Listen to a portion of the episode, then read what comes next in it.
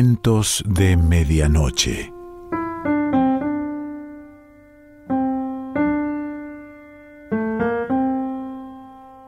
El cuento de hoy se titula La Gallera y pertenece a Manuel Alonso.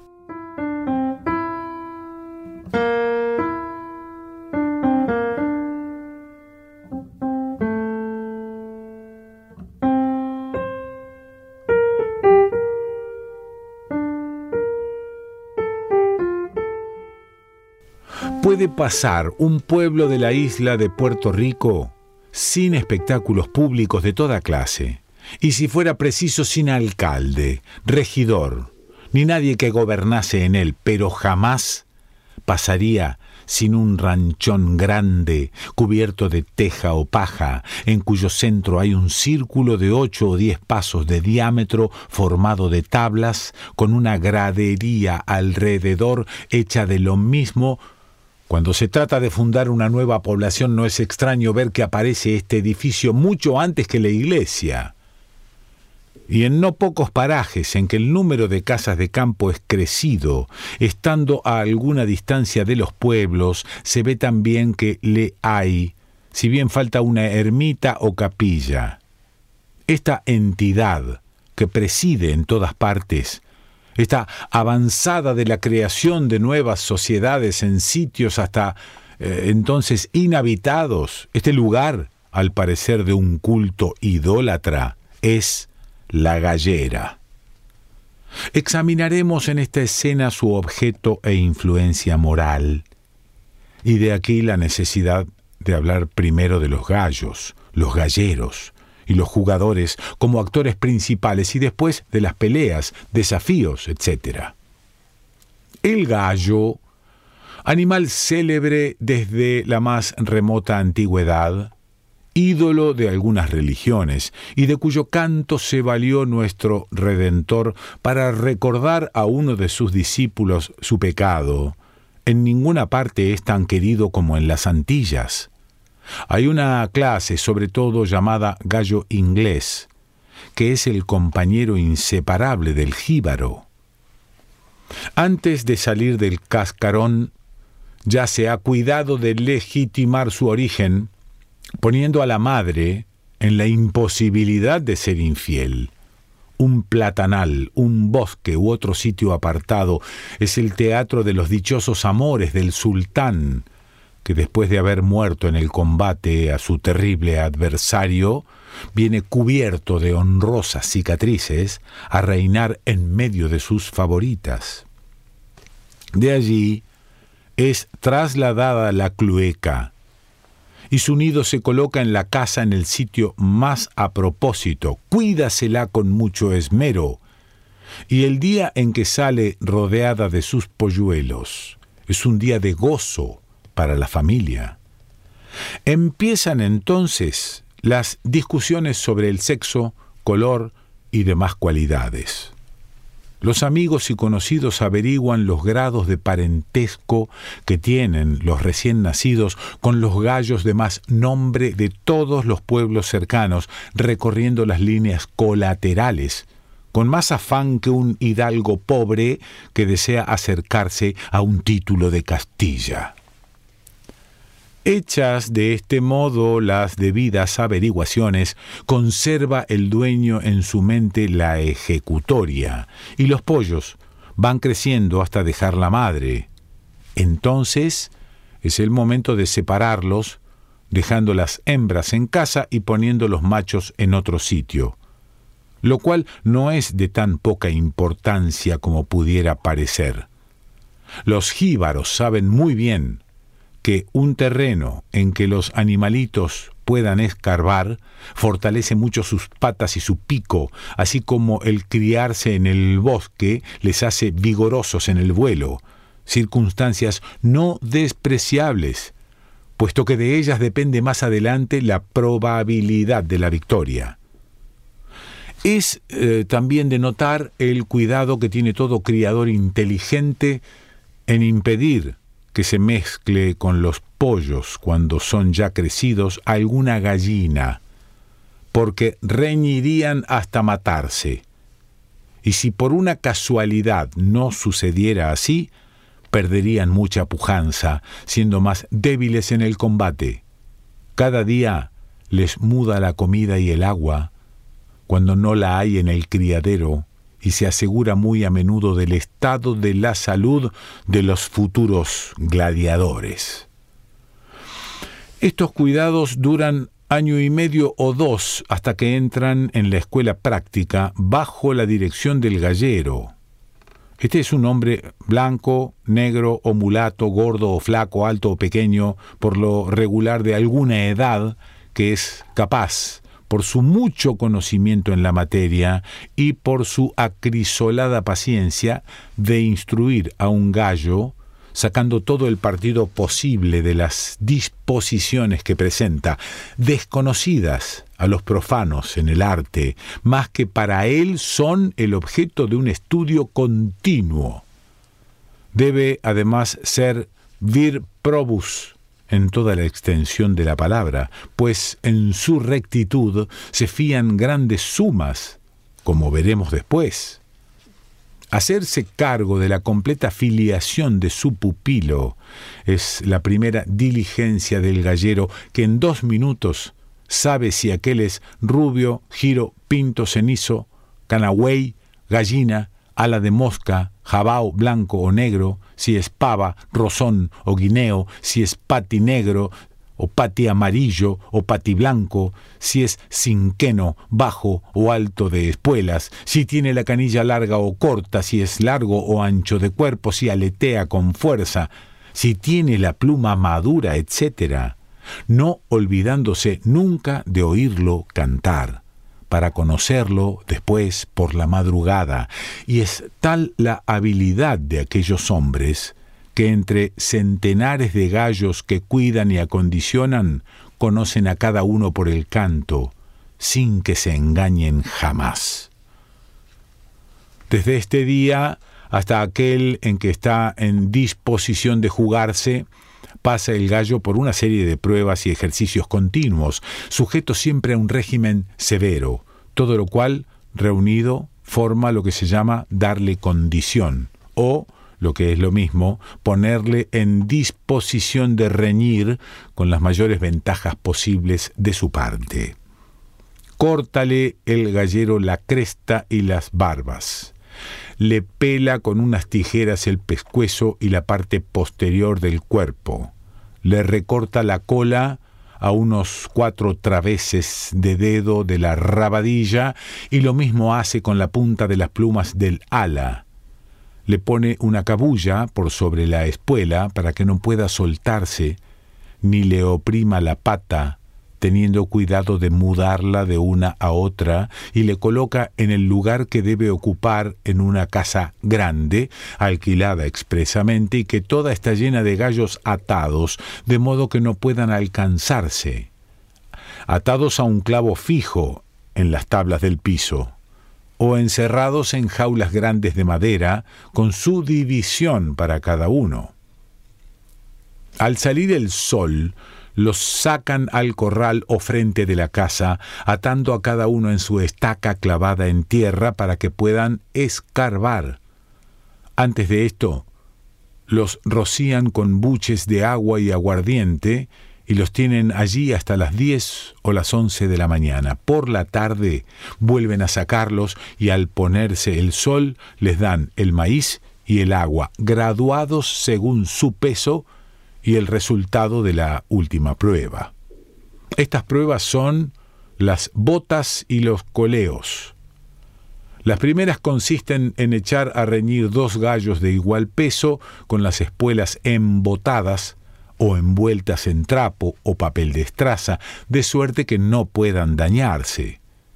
El gallero observa atentamente a cada uno, si pelea alto o bajo, si pica a la cabeza, al pescuezo, al buche, a la cabeza del ala o debajo de ella, si es de carrera, si juega la cabeza, si pelea de afuera o a pechuga, si engrilla o voltea, etc. Y según lo que nota, levanta a uno de ellos en la mano y le maneja delante del otro con tal habilidad que, siguiendo éste sus movimientos, se acostumbra a pelear corrigiendo sus defectos. Esto es lo que se llama coleo. Si el gallo se cansa en estos ensayos por exceso de gordura, se le rebaja la ración diaria. Si está débil, se le aumenta. Habiendo tal variedad que unos pelean mejor cuando están gordos y otros estando flacos, de los cuales, bueno, resulta su división en gallos a la vista y gallos de saco. El gallo que pelea bien teniendo muchas carnes, bajo de patas, ancho de cuerpo, y que puesto de pie no eleva mucho la cabeza, debe jugarse a la vista, esto es, comparándole eh, al descubierto con su adversario. Cuando el que pelea bien con pocas carnes es alto de patas, largo de cuerpo y tiene la cabeza alta, debe jugarse al saco, esto es, equilibrándole en una balanza con su competidor dentro de dos sacos que pesen lo mismo. Cuando está acondicionado, lo cual se conoce por las botas y coleos y por el hermoso color rojo de su cuello y de la parte posterior del cuerpo, se lleva a la gallera para jugarlo con más o menos dinero, según las cualidades que ha manifestado. Y aquí es muy interesante el papel del gallero, que durante la riña se llama coleador.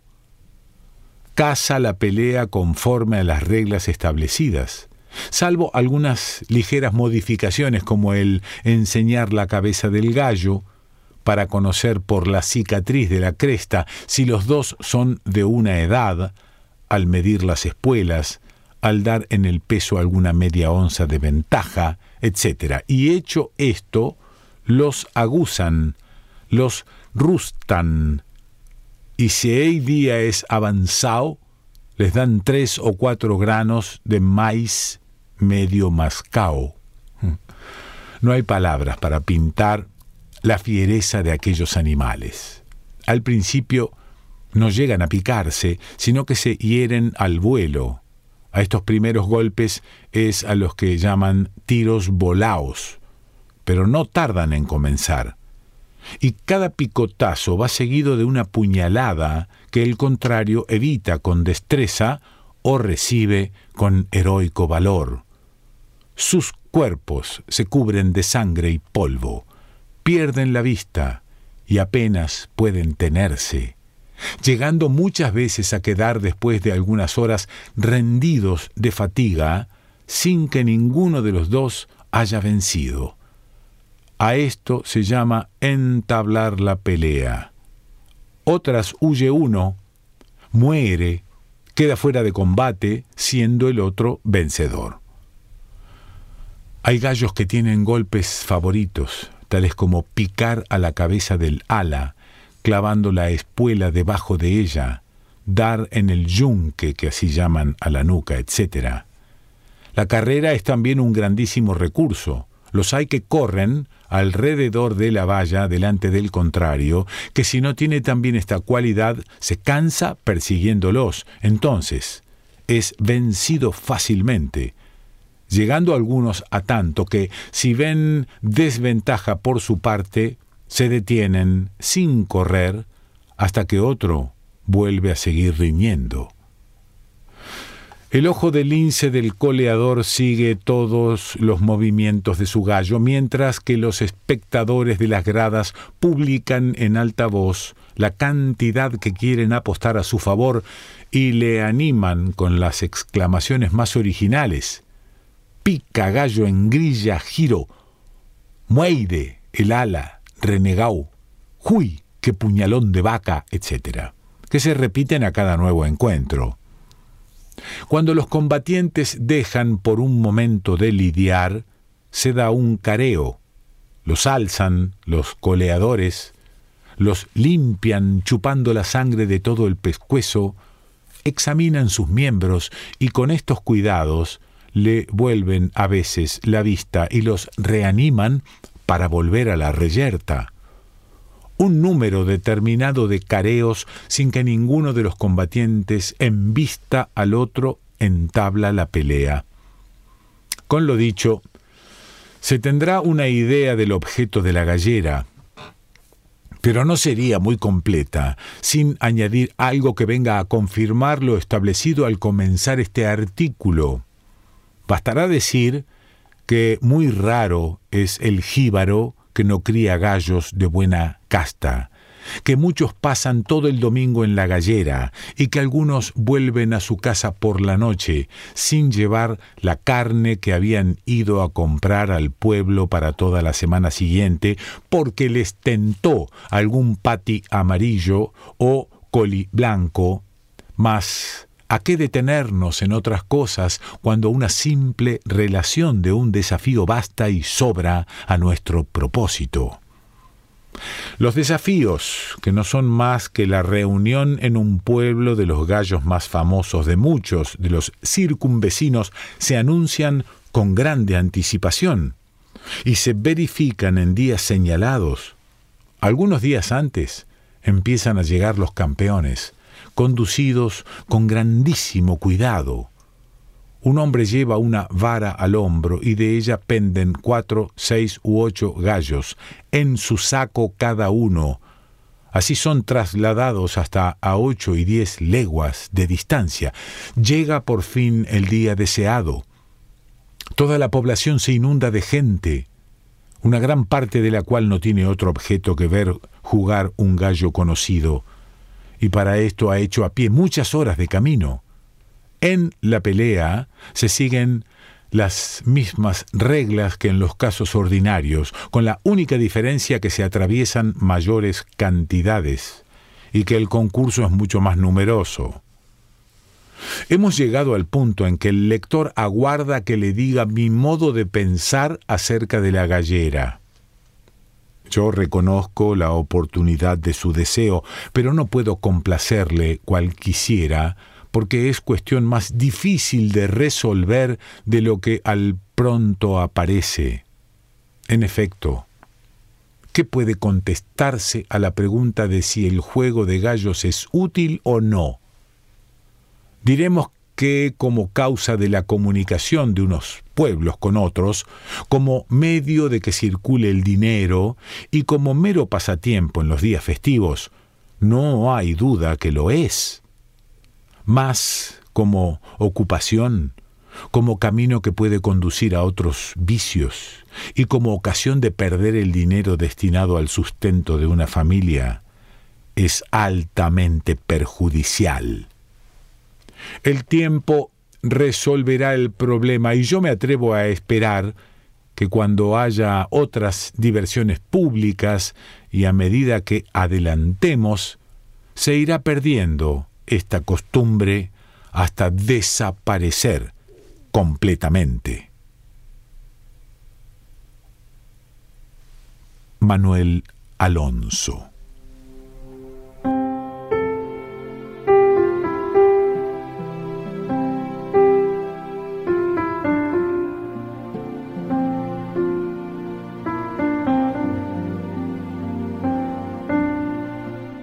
De Medianoche.